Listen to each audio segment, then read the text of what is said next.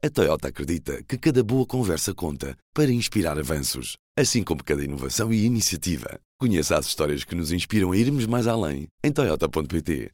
Viva! Bem-vindo ao Poder Público, o podcast semanal sobre política. Eu sou Helena Pereira, comigo está São José Almeida. Boa tarde. O Sérgio Aníbal. Olá. E o Luciano Alvarez. Boa tarde. Esta semana vivemos dias históricos. O país vai dar lucro. É essa uma das conclusões do Orçamento de Estado.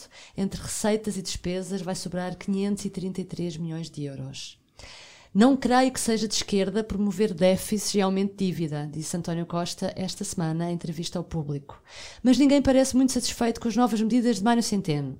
A esquerda diz que é pouco, os empresários também, os sindicatos ameaçam com uma greve geral dia 31 de janeiro. Sérgio, começo por ti. O país precisa de ter lucro? O país precisa e tem tido algum lucro ultimamente. O, o Estado é que é a primeira vez que tem lucro. Uh, e olhando para a dívida, uh, pode-se dizer que precisa, de facto. Tem, tem uma dívida de quase 120% do PIB. Uh, eh, tem que pagá-la. estamos em tempos bons na economia, eh, se calhar é a altura para conseguir ali, eh, não digo, porque o lucro, nós não vamos aqui distribuir o lucro, não é? Pelos acionistas, que somos nós os contribuintes, mas é para, é poupar para, para poder ir pagando a dívida, não é? Portanto, nesse aspecto, acho que se a altura para ter lucro é esta. Então, Rui Rio tem razão. Rio dizia isso, elogiava Costa precisamente porque achava, até dava a entender que até podia ser mais o esforço agora, porque em alturas uh, de crescimento económico é a altura de amealhar no fundo para enfrentar mais tarde os anos Sim. em que pode ser difícil. Uh, Uh, ter estes resultados. Sim, eu, uh, na política orçamental, a política orçamental portuguesa tem tido um problema ao longo dos anos, que é tem sempre está sempre de acordo com o ciclo. Quando a economia vai abaixo, poupamos demasiado. Aí não temos déficits, quando se calhar devíamos ter. Tentamos não ter déficits, uhum. quando se calhar devíamos deixar os déficits correr. Quando a economia está bem, uh, deixamos os déficits andarem. É? Uhum. Uh, e portanto, eu acho que qualquer coisa que, que, seja ter, tentar ter uma política anticíclica é uma atitude inteligente do ponto de vista uhum. orçamental. Isto independentemente da esquerda e da direita, e aí concordo com, com o que disse o Primeiro-Ministro, porque uh, quer dizer, ser de esquerda pode ser uh, defender uma maior intervenção do Estado, uh, mas a maior intervenção do Estado pode ser paga com mais impostos é? uhum. e, portanto, não gerar déficits. agora, de facto, quando se tem a economia a crescer, uh, nós neste momento estamos não com um crescimento espantoso, mas com um crescimento razoável de 2%, se calhar é, é bom não deixar os déficits uh, irem gerando mais dívida, que é para depois, na altura em que a economia se vai abaixo, poder gerar esses déficits uhum. e contrariar a, a, a crise. Não, a minha grande dúvida é: temos ou não um aumento de impostos no nosso bolso? Este orçamento vai-nos ao bolso ou não nos vai ao bolso? É que eu, eu, na campanha eleitoral para as legislativas, era capaz de jurar, ganhasse quem ganhasse, os impostos iam baixar. Porque não havia. Ouvindo, não é? Ouvindo as promessas, mesmo aquelas como o PS fazia um bocadinho mais escondidas e tal, eu era capaz de jurar que os impostos iam baixar. E agora estou a dizer que os impostos vão mais uma vez subir, é verdade ou não? O, os, o governo mexeu o menos possível. Não, que é o que as pessoas gostam de saber. O governo praticamente não mexeu nada nos impostos este ano.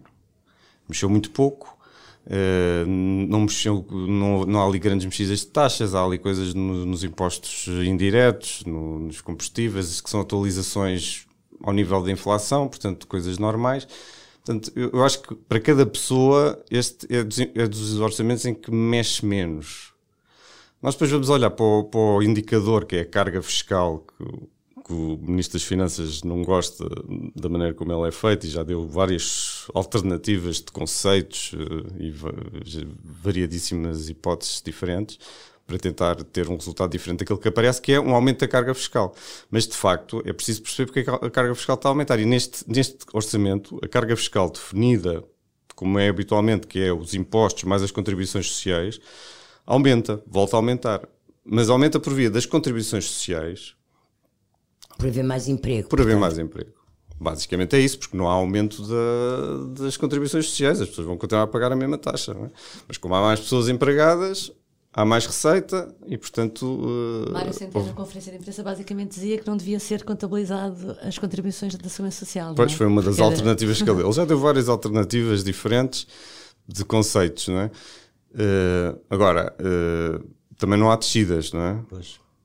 Isso aí, uh, o que foi dito na campanha, de facto, isso aí depois. Os números é de que vai a, carga fiscal seria 30 no- em 2020 35,1, que é ligeiramente superior Uhum. a este ano, que deverá ficar em 34,9. É, duas décimas. É duas décimas. E que, que neste caso, de acordo com os números das finanças, quanto? tem a ver com as contribuições sociais. Ok. São José, tu entrevi- entrevistaste esta semana o Primeiro-Ministro.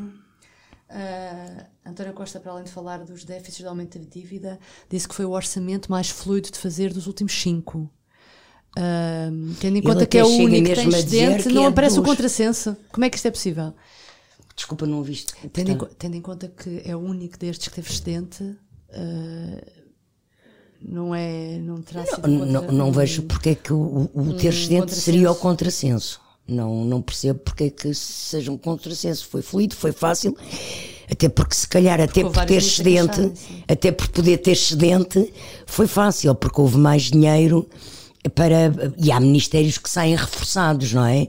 Saem reforçados os ministérios de soberania, que têm a ver com, a, com, com, com o descontentamento das Forças Armadas e das Forças de Segurança. No global, o aumento do Ministério da Defesa é de 23% e o da, do MAI é de 7,8%. Aí é que me parece pouco. Eh, Não me parece nada pouco, porque se tu olhares para os números. forças, que as forças Ó ó, Luciano, espera aí. Se tu olhares para os valores, o que estava previsto ser dado, os tais 10% iniciais, era um, um reforço de 16 milhões. Foi dado um reforço de 54 milhões. Não me parece que seja. Portanto, há um. As há- reivindicações que são feitas pelas forças o eh, ministro, ligadas o a ministro tutela, o ministro queria 80, milho- 80 milhões para resolver os problemas todos logo no primeiro ano. Portanto, há coisas que vão ter que ser negociadas com os sindicatos em planos plurianuais. Mas não me parece que tenha É sido que as um, polícias, um, um mau e reforço. PSP, não precisam só de que lhes paguem o que lhes deve, ou o que está acordado de pagar, ou Não, não é isso, não, ou não, suplementos. claro. Há toda uma rede de, de, de, de- quartéis e de sedes da polícia que estão a cair de podres. Sim, aliás, não o é? primeiro-ministro. Isso não se faz com. Aliás, o primeiro-ministro, na entrevista ao- que, que- que deu ao público, dava mesmo esse exemplo como, uma das situações que o preocupam verdadeiramente. escandalosas algumas das situações, Que é o problema das é? Instalações das forças de segurança. Pronto. Escandalosas. Ah, ah, Há, há esquadras onde há mas, mais eh, ratos que polícias, mas pronto, muito mais. chove. pronto, Não é? mas, dizer- mas voltando ao orçamento, ok? Sim. mesmo assim o reforço que houve para, para funções de soberania, com o reforço cá do MNE, porque tem a preparação da presidência portuguesa, é um esforço grande. E houve, de facto, penso eu, um esforço enorme eh, na questão da saúde.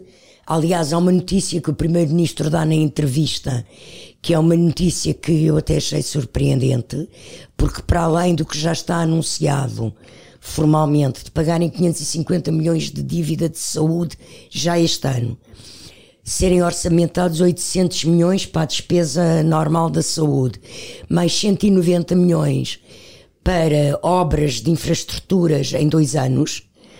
O Primeiro-Ministro diz na entrevista que em, no início do ano, janeiro, fevereiro, vão ser pagos mais outros 200 eh, milhões de dívida da saúde. Portanto, vão ser pagos não 550, mas 750 eh, milhões de dívida acumulada na saúde. Mas olha que nesta, nesta história da saúde, eu acho que eh, aqui o grande esforço que é feito é só para adaptar o orçamento à realidade. Sim, mas é Basicamente feito. é isso. Porque, o, Mas, ou seja, é o, coisa- déficit, o déficit já existia. Claro. O, portanto, o impacto no déficit, esse aí já existe. Já. Eh, Claro. Portanto, não, hum, e destes Claro. 800 milhões, há aqui uma parte de reforço, não é? O reforço das verbas, que vai ter mesmo assim um impacto no déficit, são, é, é um aumento de, à volta dos 5%, 6%. Não é aquele aumento de tu 10%, acabavas- tudo o resto é para acabavas- adaptar à realidade. Claro, porque tu acabavas por gastar, na prática, esse dinheiro do orçamento porque não estava orçamentado, mas tinhas que pagar. Tinhas que pagar funcionários, tinhas que pagar uh, o, todo, todo, o aparelho de saúde do país, não é? Quer dizer, o edifício do, do Serviço Nacional de Saúde custa dinheiro e ainda bem que custa. Eu não me importo nada de pagar impostos para ter um bom Serviço Nacional de Saúde. Mas tu pagas anos impostos para ter um bom serviço de saúde e não tens. Está bem, mas é isso que eu estou a dizer. Portanto, que o dinheiro que vá para o Serviço Nacional de Saúde eu acho bem.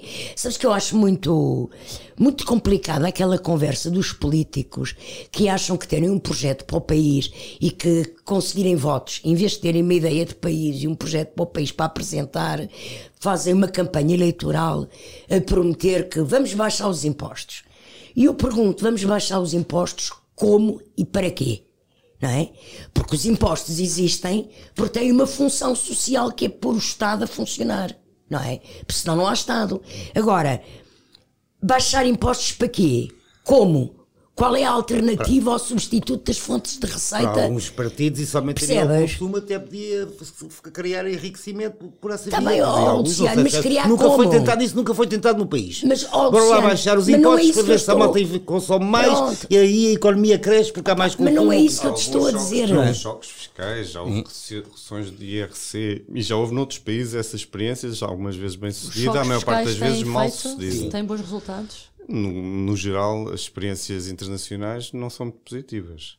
Há até casos no- no- nos Estados Unidos de Estados que aplicaram de uma forma bastante agressiva essa, essa estratégia, não é? Vamos reduzir aqui imensos os impostos e depois isto vai crescer de tal maneira que acabamos por ter quase a mesma receita e não resultou. Ehm, Não, mas eu até admito o que eu estou a dizer, não estou a fazer aqui uma, um ataque a- a- a- a- às, às ideias liberais de, de, de livre circulação de mercado e pouca taxação, não é isso. O que eu estou a dizer é que, sim, senhora, apresentem-me esse projeto, mas de forma sólida e consistente. Isso não se faz apenas dizendo vamos baixar os impostos. Para já, que impostos? Como? Com que alternativas de financiamento do Estado? Ou deixa de haver Estado?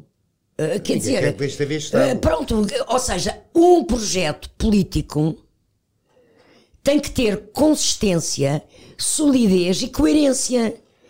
E não é só medidas desgarradas disto ou daquilo. Quer Pronto, baixar os impostos e subir os impostos é uma medida desgarrada. É uma medida, Tá é uma bem, medida que mexe ó, com não estás a perceber o que eu estou a querer perceber, dizer, estou, tudo bem. Estou a perceber. Estou, Mas estou o a. PS, Luciano, o PS comprometeu-se a baixar impostos pela via, por exemplo, das alterações do desdobramento dos escalões de IRS, que ainda não vai ser esse, Vai este ser ano, para o ano, mas vai não- ser nesta legislatura. Vai, nesta Vamos ver legislatura. se vai ser. Aliás, as Nestas coisas- alturas sobem sempre muitos milhões e depois vêm as cativações. Era isso, é, eu- ainda bem que falas nisso, porque quando eu falei há pouco para São José do contrassenso de ser fluido este orçamento, ah, Sérgio, as- ah, o excedente, no fundo, de acordo com uma notícia do público, ah, explica-se por um bolo de cativações de 590 milhões que já são dados como intocáveis e, portanto, pode-se dizer que é à custa dessa cativação que temos excedente? Sim, eu- essa notícia do público fui eu que fiz, infelizmente eu gosto de dar novidades, não é? mas eh, nesse caso essa notícia não é propriamente uma novidade, porque isto acontece todos os anos. É, é, um, é uma prática que é Com todos os governos. com todos os governos. O, o déficit em contabilidade nacional é calculado, é, é uma estimativa. Portanto, eh, há uma autorização de despesa total.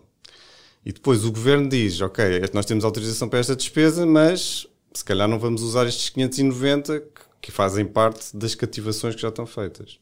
Portanto, é, é Mas isso ali. retira mérito de alguma forma a, a, Sim, ao queria- excedente histórico ou não?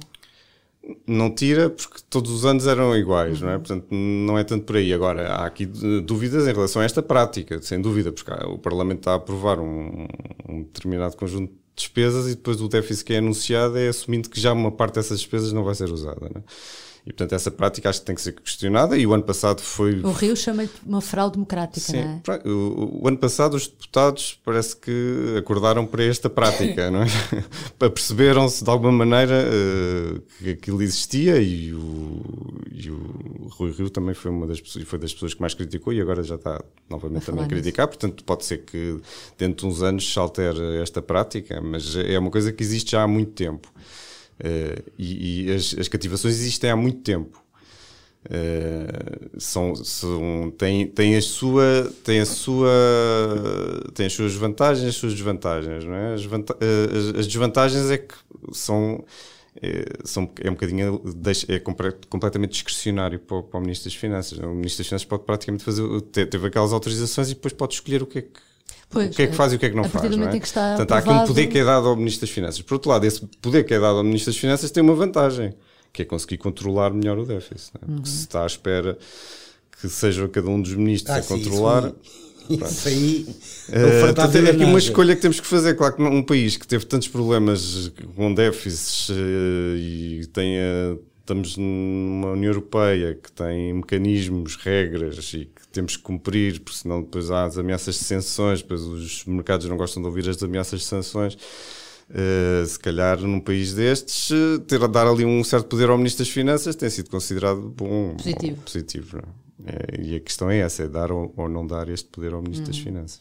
Luciano, vai haver, por aquilo que, que os vários protagonistas têm dito, o Mário Centeno, os partidos, uh, vai haver espaço, estás à espera que haja muito espaço para negociação do documento agora quando chegar, eh, quando começar a ser eh, discutido na Assembleia da República? Não me parece que haja muito espaço para grandes para grande negociação vai haver, que haja que essa negociação leve a grandes alterações no orçamento não me parece. Não me parece. O Mário Centeno não tem não dará margem para essas para essas provavelmente ele considera loucuras algumas das coisas que os partidos de oposição pedem. Tanto, pedem, tanto não é? quanto li. Portanto, não parece ontem, que vá haver grande ontem, margem para alterações ao orçamento. Que a, a verba que existe para negociar com a esquerda as questões da, da, segurança social e, e, pensões e por aí são 200 milhões, não é? Então, vai haver uns docezinhos para ver se PCP, Bloco de Esquerda, Verdes deixam passar o orçamento. O que é que achas não... deste sinal realmente, de, de, por exemplo, dos sindicatos e muitos afetos à CGTP a estarem já, e ao PS também, estarem a ameaçar com uma greve geral em janeiro? Isto significa que já vem de trás, e já tínhamos essa ideia, que 2020 vai ser um ano de grandes protestos na rua. Uh, eles já começaram a, a, surgir esses sinais. Vamos, ter, vamos voltar a ter um, um governo sob protesto, com muito protesto na rua. Uhum. Isso é já notório que vai acontecer e, e quase certeza que vai haver uma greve geral. Aliás, os sindicatos já deram isso quase como adquirido. Não é? Portanto, vai ser um ano difícil para o governo nesta matéria. Sim, até porque em termos do que é. Hum, o, o, e o Primeiro-Ministro explica bem essas contas, o Ministro das Finanças também, quando apresentou o orçamento, frisou isso. Hum, a questão que mais preocupa, sobretudo os sindicatos da função pública, que é quem está nesta nesta coisa, nesta, neste forcing da, da greve, um, e, e, que consideram um insulto a proposta e que frente, acho que foi a frente comum Sim, que já saiu até de, uhum. das negociações. Mas o que se passa é que ficou acordado anteriormente, dentro dos acordos de esquerda e com os parceiros de esquerda, no anterior orçamento foi, uh, uh, na anterior legislatura, foi feito um plano de descongelamento de carreiras e de devolução de rendimentos e progressão de carreiras aos funcionários públicos. E, portanto, o aumento de ordenados para todos este ano, para todos os funcionários públicos, é 0,3%, que é o valor da inflação em 2019, e portanto vai ser reposta essa inflação em 2020, mas eles vão receber também uh, dinheiro do, do, descongelamento das uhum. carreiras. E portanto, no total, estas duas coisas juntas prefazem 3,2% de aumentos para a função pública. É evidente que haverá funcionários públicos porque não tem ainda progressão na carreira para ser descongelada, não é? Não tem, não tem anos de função pública suficientes para serem abrangidos pelo descongelamento, terão só 0,3% de, de aumento. Em, em matéria de eh, aprovação do orçamento, Costa tem uma coisa à sua, à sua vantagem e ele, ele sabe isso. É ninguém quer uma crise política agora. É? Uhum. O governo acabou de tomar posse, o pai ou a mãe de uma crise política nesta altura seria severamente penalizado em caso, caso houvesse eleições. Portanto, isso joga a favor. Portanto, António de... Costa eh, estará despreocupado. António Costa está despreocupadíssimo. Aliás, as imagens que se tem visto dele é um homem feliz. Ao contrário, é curioso porque, ao contrário do Ministro das Finanças, que na conferência de imprensa estava muito, muito irritado, arreliado, deu uma série de recados aos jornalistas e não Está muito sensível a Está muito sensível. Está... Já António Costa anda feliz da é vida. É capaz de ser dos Ministros das Finanças mais elogiados de sempre. Sim, isso é verdade. Mas, mas não estava feliz. Isso é verdade. Se calhar habituou-se mal com os, com os elogios. Estava reliado. Ah. Estava... E Eu acho que os ministros das Finanças têm muito. sempre todos um, uma dificuldade em lidar com a comunicação social, em geral, todos os ministros das Finanças. Eh, Não sei porquê, mas. Fazem perguntas, são chatos. Pá. Eu acho que até os- este Ministro das bem. Finanças, até é o da memória que eu tenho de Ministros das Finanças deste país, deve ser dos mais há- politicamente hábeis. E mesmo a forma como fala e tudo, Não, é ele, o mais ele costuma político ser, deles. eu tenho não é? ideia de até de um ministro muito simpático, mas estava muito arreliado. Assim, Não, os ministros das. Finanças têm, um- deve ser por ser. Algum é que dá alguma discussão com o Primeiro-Ministro? Pois não faço ideia, não quero estar aqui a tomar juízo. Não, mas, eh, Não faço mas ideia. olha Primeiro, que- O Primeiro-Ministro e o Ministro das Finanças dizem que, que se continuam a amar e que. Não, mas olha que a forma é como para António continuar. Costa, como António Costa, na entrevista, fala sobre esse assunto, não me parece que tenha sido uma discussão pessoal entre eles, é uma discussão, Eu não penso entre nada disso. Não, o Estado português e o Eurogrupo, não é? Porque as posições são diferentes. pronto. Sim, mas a posição, nesse caso, a posição dos ministros das Finanças acabou por ser- do Ministério das Finanças acabou por ser posta em causa, porque o Ministério das Finanças Ah, e foi. acordou no Eurogrupo. Sim, porque o Mourinho portanto, não é foi só- lá e Não disse é que só. Eurogrupo uh, Costa, uh, governo Sim, português, sim, é sim. António Costa, Ministério das Finanças. É. claramente. Quer dizer, também. quem Costa desautoriza é o Mourinho É Mourinho, Félix, exato. que foi lá tá bem, e mas- em representação, porque o Mário Centeno, nessas negociações, ele é o árbitro, gera, é presidente, não pode ter posição pessoal e, portanto, Portugal é representado pelo secretário Uhum. de Estado. O secretário de Estado foi comido nas negociações, lá pelos holandeses e os alemães e Foi comido. A E agora, Jerónimo Costa-. Agora, agora Costa, agora que foi, porque são, vi- são, são não sei quantos milhões que Portugal perde, Tá não bem, é? Pronto. sei.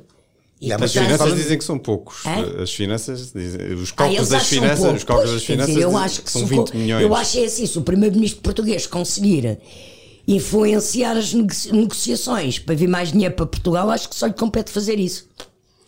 Sim. claro. Portanto, É, o que é estranho é o, é o país, estas negociações, isto, o orçamento da zona euro durou uh, uh, meses e meses, mais de um ano, acho eu, a negociar e descobrir-se isto ali no meio da cimeira, pronto, é um trunfo. Rebentar Costa- na cimeira, pois, foi o trunfo que o Costa, Costa conseguiu usar, não conseguiu convencê-los antes. Agora, pondo em causa, pensamos, quer dizer, uma pessoa depois olha para isto, parece pôr um pouco em causa a relação com o seu Ministro das Finanças. Sim, Não mas. sei, se, não sei eh, se esse dinheiro, esses 20 milhões ou um pouco mais, vale isso, não é? Pois.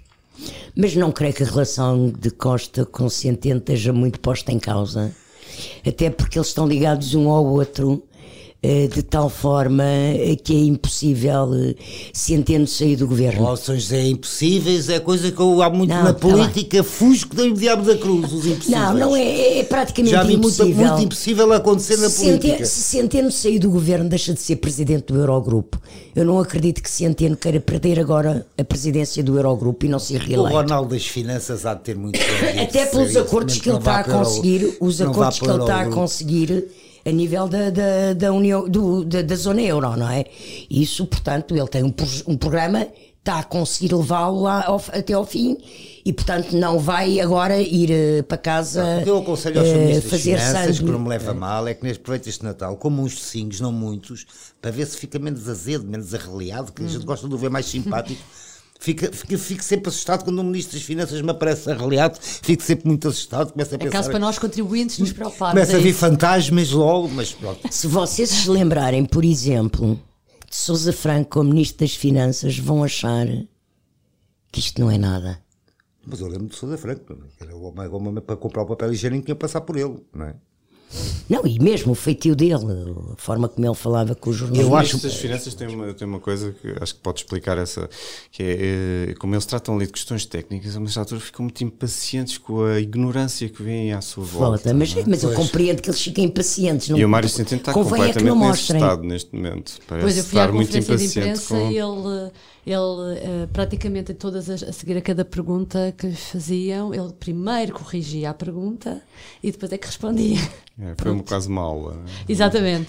Olha, Sérgio, ainda a propósito disso, o- a Renascença dizia que aquela conferência de imprensa foi, terá sido o testamento ah, de político de Mário Centeno, no sentido em que este seria o último orçamento feito por ele. Uh, achas? o que é que te não, parece? não vi tanto isso, ele de facto tem, tem aqueles avisos que parecem quase estar a deixar ali uma mensagem, agora que me vou embora, deixa esta mensagem. é? Mas eu, eu, eu já ouço isso há alguns anos, parece-me. Pois. Parece que está quase sempre a sair, não é? e, e ainda lá está. E, e eu aí concordo com São José, quando diz, eh, acho que ali a presidência do Eurogrupo é uma coisa que ele quer eh, cumprir até ao fim.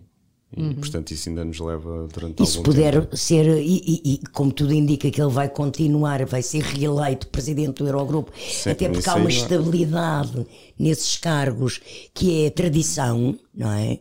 Ele tem um programa para acabar, quer dizer, não é contestado dentro do Eurogrupo e, portanto, tudo indica que será. eh, eh, continuará enquanto for presidente do Eurogrupo, é ministro das Finanças. Exato. Há uma coisa que eu também gostava de falar que tem a ver com o orçamento e com o PSD, a Luciano.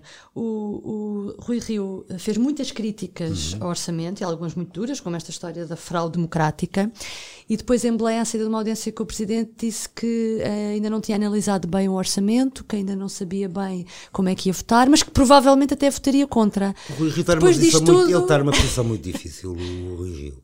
Provavelmente até deseja que o orçamento seja aprovado para não haver chatices nesta altura do campeonato, mas tem umas eleições internas à porta. E, portanto, tem que dar um sinal para dentro a dizer que, até para contra- contrariar o seu principal opositor, que é o, que é o Montenegro, passa a vida a dizer que ele está feito com o PS.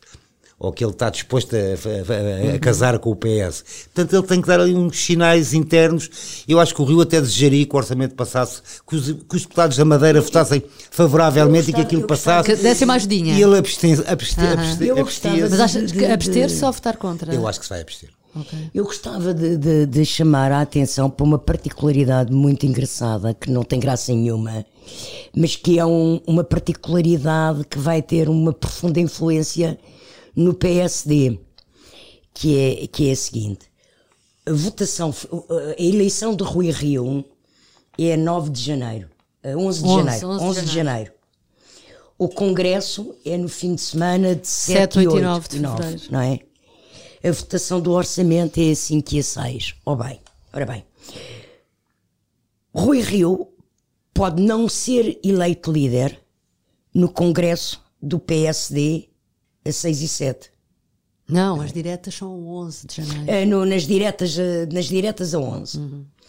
E vai chegar à votação final do orçamento a 5 ou 6 de, de fevereiro, antes do congresso da consagração do novo líder do PSD, que pode não ser Rio, mas Rio vai estar na discussão e na votação final do orçamento como líder parlamentar, a representar um partido que já tem outro líder. acho que é a primeira vez que Portanto, isso é assim, acontece. é a primeira vez que acontece e eu acho que a posição que o PSD vai ter em termos de votação final do orçamento, que é a que interessa, pode ser o da primeira votação, mas pode não ser O da final. o da achas? final, porque a eleição de um líder a 11 de janeiro e as alterações que isso vai provocar na preparação do congresso do PSD, porque a direção vai ser formalmente a mesma que é hoje, só no congresso é que o novo líder vai tomar posse.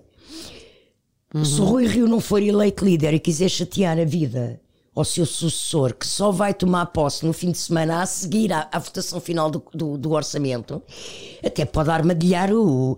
Portanto, sei lá, o, o- o- Montenegro já disse que votava contra o orçamento.